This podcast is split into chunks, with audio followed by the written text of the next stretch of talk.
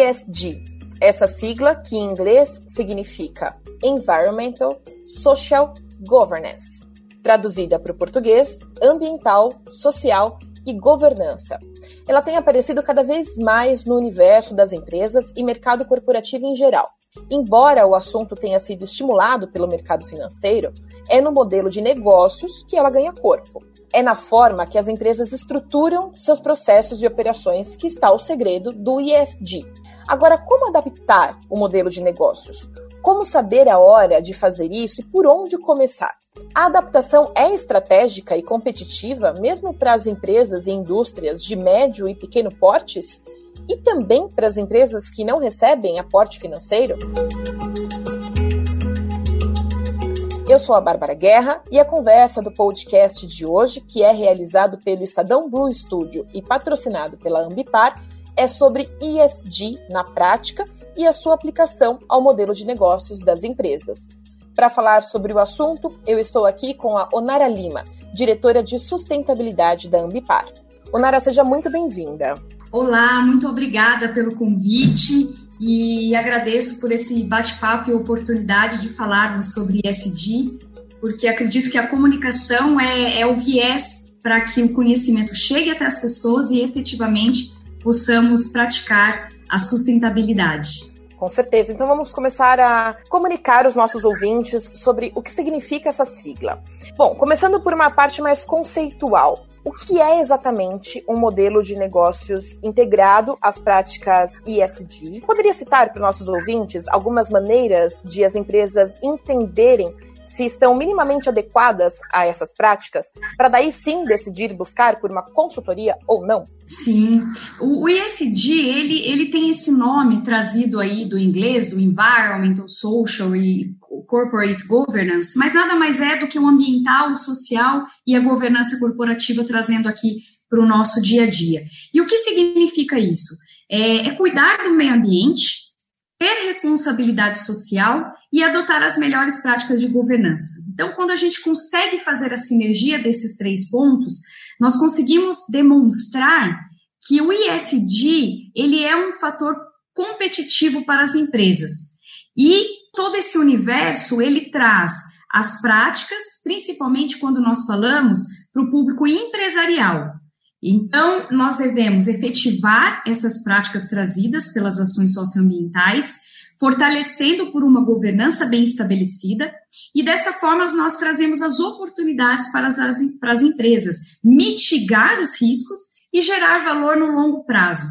Dessa forma, nós podemos dizer que nós estamos olhando para o nosso negócio e agindo hoje, mas pensando num médio e longo prazo para que tenhamos a perenidade do nosso negócio, gerando a resiliência e possibilitando essa comunicação assertiva. Então, o ISD ele traz esse olhar para que todas as partes interessadas possam entender o que estamos fazendo dentro da agenda de sustentabilidade. Bom, e adaptar o negócio não significa começar do zero. É mais olhar aspectos-chave para consolidar uma transformação ou otimização de processo. Em linhas gerais, Onara, quais são e onde estão esses aspectos-chave que precisam ser analisados? Por onde que uma consultoria começa o trabalho? É muito interessante essa pergunta, porque realmente, é, principalmente hoje, as empresas que ainda não estão tão familiarizadas com o ISD, eles têm exatamente essa dúvida. Ah, eu sou uma média pequena empresa, será que o ISD é para mim? E eu sempre digo, o ISD é para todos e deve ser para todos. Porque, primeiro, que nós estamos falando de temas que são necessários para qualquer tipo de negócio. O importante é entender alguns pontos, como, por exemplo, qual é o momento de maturidade dessa empresa e qual é a materialidade dentro dos pilares ISD que esse processo deve materializar os indicadores e focar os seus esforços. A adoção do ISD, ela representa uma mudança de paradigma nas relações entre as empresas e os investidores. Já as práticas tradicionais, elas trazem o, o dia a dia muito voltado somente para os requisitos legais. A gente extrapola para os pilares ESG, nós estamos falando de um universo que traz maior profundidade para essa agenda. E dessa forma, a sustentabilidade ela passa a ser considerada como parte da estratégia da empresa e eles conseguem adaptar é, a definição desses indicadores nos, nos processos mais sustentáveis, de forma que viabilize essa transição do modelo de economia voltada para o capitalismo consciente, onde todos ganham, ou seja, gerando o valor compartilhado. Então, é, é, quando a empresa fala por onde posso começar, seria montar essa matriz de materialidade e entender o que deve ser trazido como prioridade para que ele possa estabelecer seus indicadores, possa passar a controlá-los e trazer as metas para o médio e longo prazo dentro dos seus processos. Aproveitando que você falou sobre adaptação, como qualquer mudança, adequar, adaptar o modelo de negócios às propostas ESG implica também em alguns desafios, né? E quais são os mais comuns e como que as empresas em geral lidam com eles? O que, que elas encontram pela frente assim que resolvem implantar esse modelo de negócios? Eu acredito que o maior desafio seria a questão de, da viabilidade econômica. Porque é, eu, eu sempre digo que não, não temos como falar de sustentabilidade se nós não viabilizarmos economicamente. É, Para alcançarmos o desenvolvimento sustentável, é imprescindível harmonizar o crescimento econômico. Só esse equilíbrio é que vai trazer é, efetivamente o convencimento e a efetivação das ações no dia a dia dessa empresa.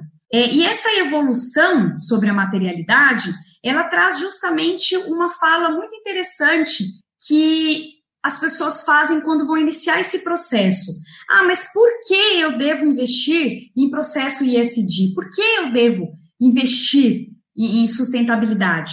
E a pergunta tem que ser diferente. A pergunta tem que ser: o que você perde se você não investir em ISD? Porque os riscos, eles são latentes. Quando a gente não gerencia as oportunidades e os riscos dentro da agenda ISD, nós sabemos que ou a empresa está com riscos olhando para o mercado, para a imagem da sua empresa, e também ela tem um risco até mesmo no momento de, de solicitar um empréstimo, um financiamento num banco, e que ela não passe pelo crivo dos bancos, porque hoje, até mesmo as instituições financeiras, eles já estão olhando para as questões ISD.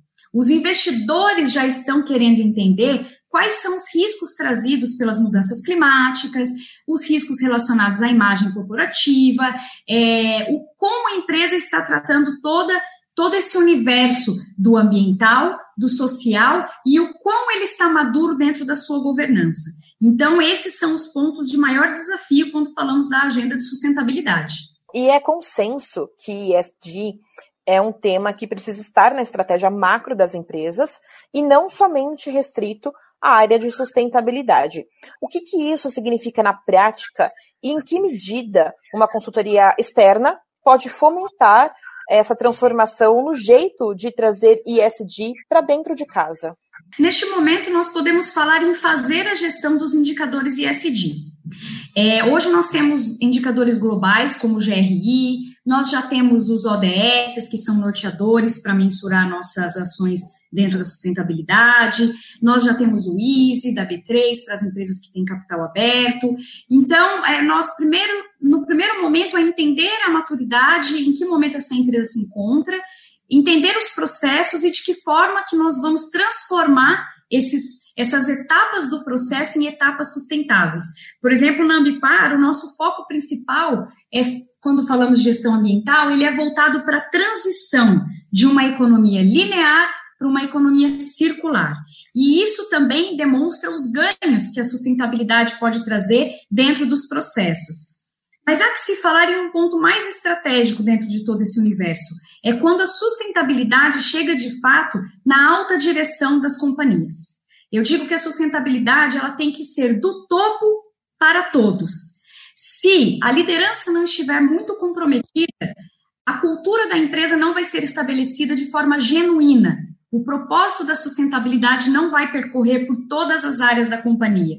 Então, a liderança é, é um fator determinante de sucesso e nós precisamos lembrar que os conselhos da, das empresas, os boards das companhias, eles já têm que olhar além do desempenho financeiro, eles devem ser capazes de discutir de forma estratégica e estruturada quais são os aspectos socioambientais identificados dentro dos processos da companhia, que podem trazer oportunidades de negócios ou que devem ser gerenciados por eventuais riscos, mas principalmente trazer isso dentro de uma materialidade e de um relatório estruturado, porque a comunicação da sustentabilidade com a alta direção, ela tem que ser muito estratégica e muito assertiva, para que a gente não precise contar uma longa história para convencer que temos que agir de forma estruturada a cada dia, em cada processo e que todos devem estar envolvidos para que de fato isso ocorra.